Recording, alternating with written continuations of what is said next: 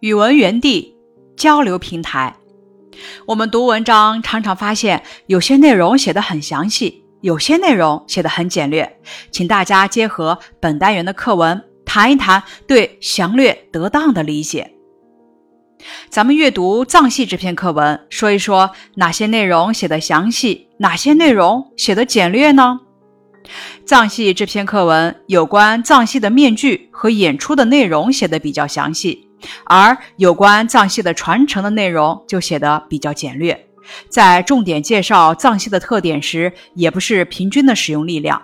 藏戏的面具的特点就写得比较详细，藏戏的演出相对写得比较简略。那咱们再思考，作者为什么要这样写呢？藏戏这篇课文主要是写藏戏的特点，而藏戏不同于其他戏剧的特点就在于藏戏的面具。藏戏演出时没有舞台，藏戏演出时间很长，这三个方面，所以要详写。而藏戏的传承跟其他戏剧大体相似，就没有必要详细描述了。这样写显得详略得当，主次分明，重点突出，中心明确。北京的春节这篇课文内容安排有序、详略得当，其中腊八、腊月二十三、除夕、正月初一、正月十五这几天最能表现北京独特的春节习俗，也是春节期间的几个高潮，所以作者将这几天作为全文的重点进行细致描写。即使是详写的部分，作者也没有面面俱到地描述当日的所有活动，而是分别抓住这些日子里最具特色的一两个民俗活动进行描写，突出各自的重点。春节期间的其他日子，人们的活动没有特殊之处，因此作者仅用精炼的语言简单提及，并把这些内容按时间顺序编排在文章的各部分，使整篇文章完整流畅。腊八粥这篇课文中，作者详细写了八二等粥的场景，具体细腻地描述了八二盼粥、分粥、猜粥、看粥的场景，层层叙事，把巴尔想吃而不可得、焦急、期盼、好奇而惊异的心理表现得淋漓尽致，突出了腊八粥的香甜诱人，也展示了儿童的天真烂漫，富有童真童趣。而喝粥部分则写得很简略。这样安排，凸显了巴尔对腊八粥的喜爱，显示了腊八节时甜蜜温馨、其乐融融的家庭生活场景。在今后的习作中，咱们也要注意这一点。写作之前，先想好要重点表达的意思，再根据表达需要安排详略。只有这样，才能突出中心，让别人更好的了解自己想表达的意思。接下来是拓展部分。假如让你写一写参加一次风俗活动的经历，你认为哪些内容应该详写，哪些内容应该略写呢？应该把介绍的风俗活动的特点、进行的过程、相关的故事或来历作为重点来详细写，而风俗活动前的准备情况以及人们的心情和感受，可适当的略写。接下来是词句段运用部分，读下面的句子，注意加点的部分，说说你发现了什么。句子一：有名的老铺都要挂出几百盏灯来，有的一律是玻璃的，有的清一色是牛角的，有的都是纱灯。句子二：全校运动会上，大山在短跑比赛中勇夺第一，志杰在跳高比赛中喜获金牌。思雨在跳远比赛中摘得桂冠，宁宁在游泳比赛中拔得头筹。这道题训练的是体会用不同的词语表现同一种意思的表达效果。第一句话加点的词语都含有全部的意思；第二句话加点的词语都含有取得第一名的意思。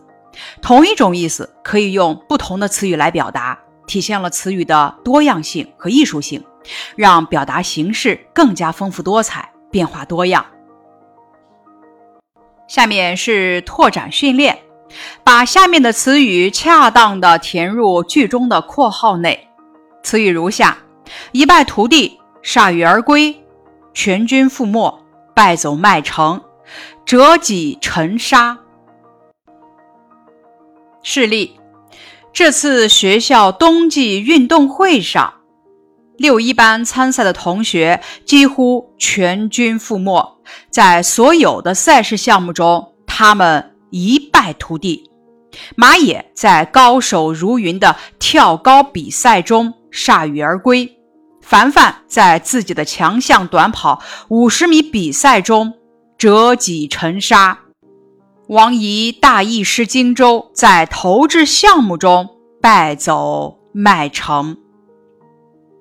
接下来是语境运用环节：一、节日期间，北京各个景点迎来了大批国内外游客，故宫博物院人头攒动，八达岭长城人潮汹涌，什刹海人山人海，南锣鼓巷游人。摩肩接踵。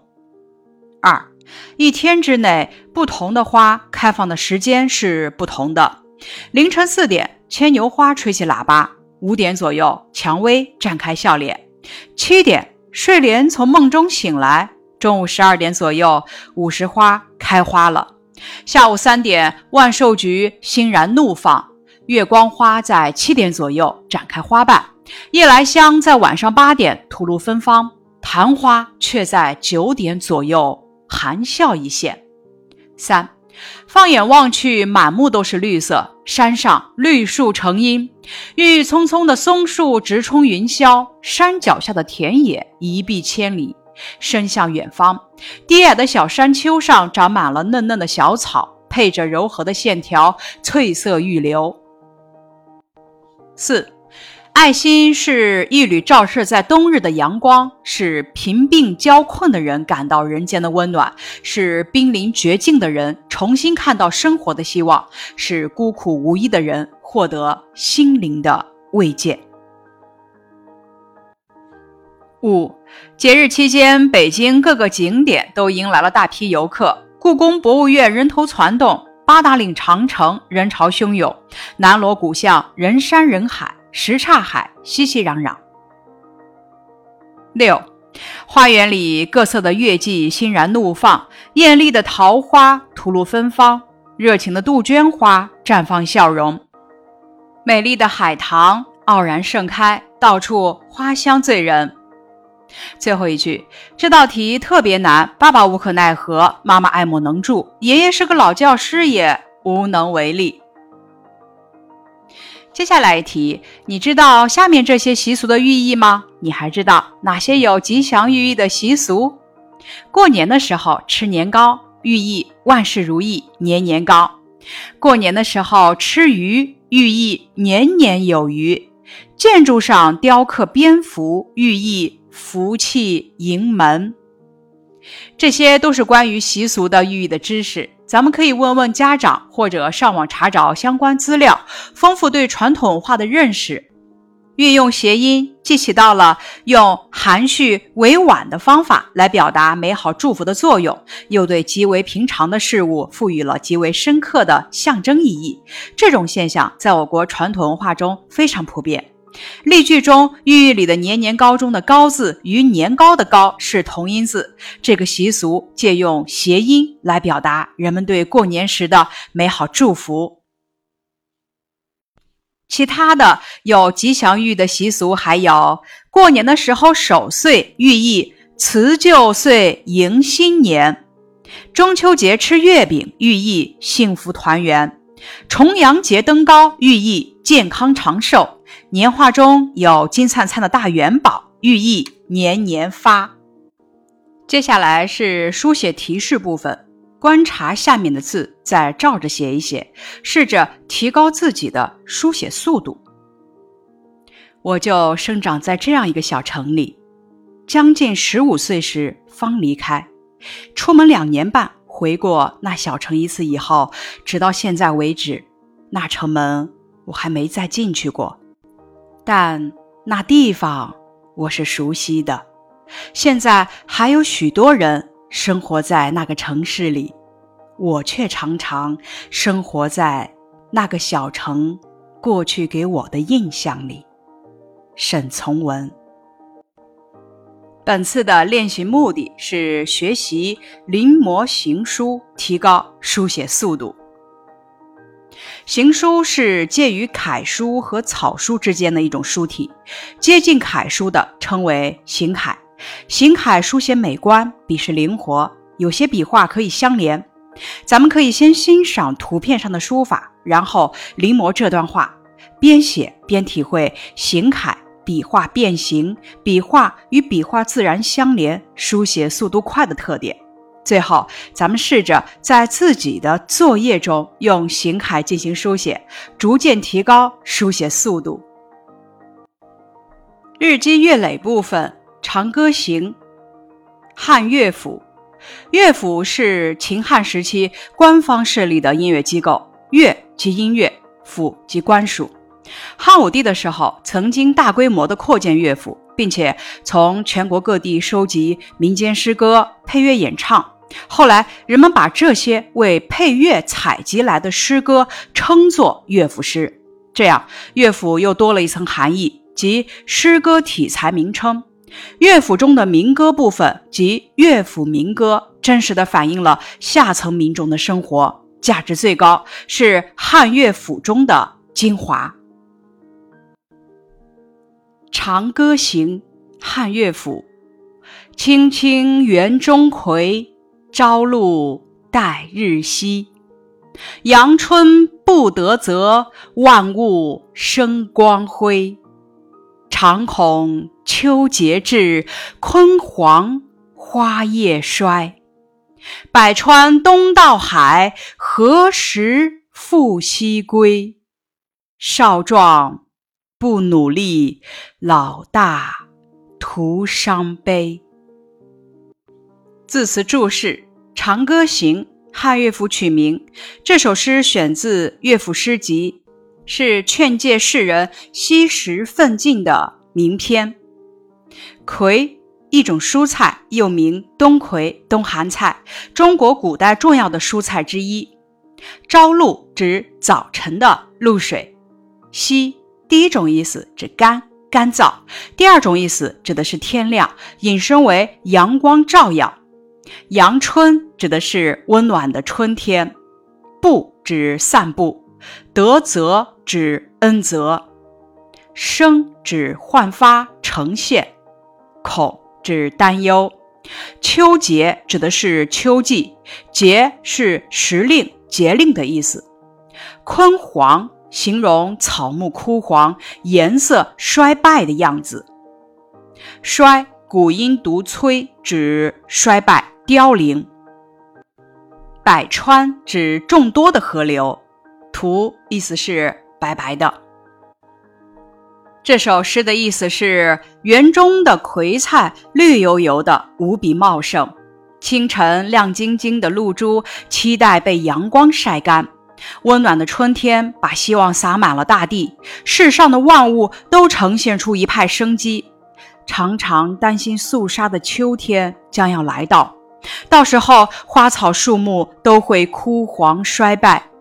无数条江河奔腾着向东流入大海，什么时候才能够重新向西回流？青春年少时，如果不珍惜时间，努力向上，到老的时候，只能白白的悔恨与悲伤。关于本诗的赏析，这是一首劝诫世人惜时奋进的名篇。诗作揭示了大自然的万事万物都有其自身的变化规律。清晨的露珠，太阳出来就会被晒干；春天的美景，到了秋天就会衰败凋零。千万条江河东流到大海，一去不复返。大自然的规律如此，人生又何尝不是这样？一个人如果不趁着年少时的大好光阴努力奋斗，让青春白白的浪费，到年老力衰的时候后悔也来不及了。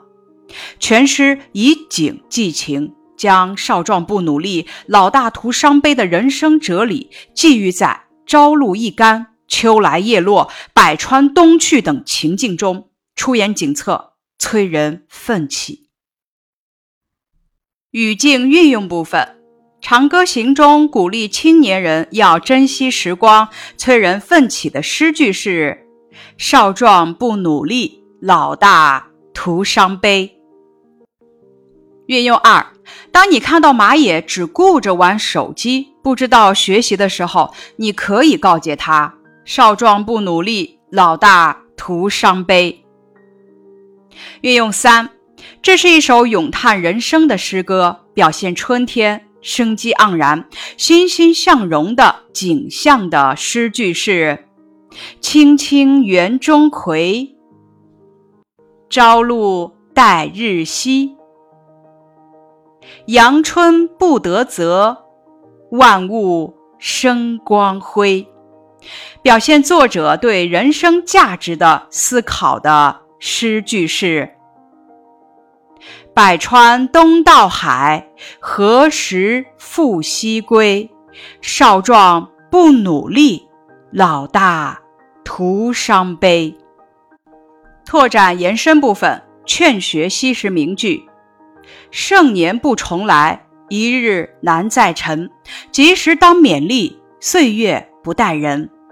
晋陶渊明杂诗十二首其一。年年岁岁花相似，岁岁年年人不同。唐·刘希夷《代悲白头翁》。黑发不知勤学早，白首方悔读书迟。唐·颜真卿《劝学》。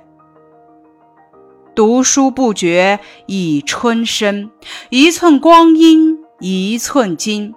唐·王贞白。《白鹿洞二首·其一》：莫等闲，白了少年头，空悲切。宋·岳飞《满江红·写怀》：枯木逢春犹在发，人无两度在少年。明·增广贤文：明日复明日，明日何其多。我生待明日，万事成蹉跎。明潜伏《明日歌》。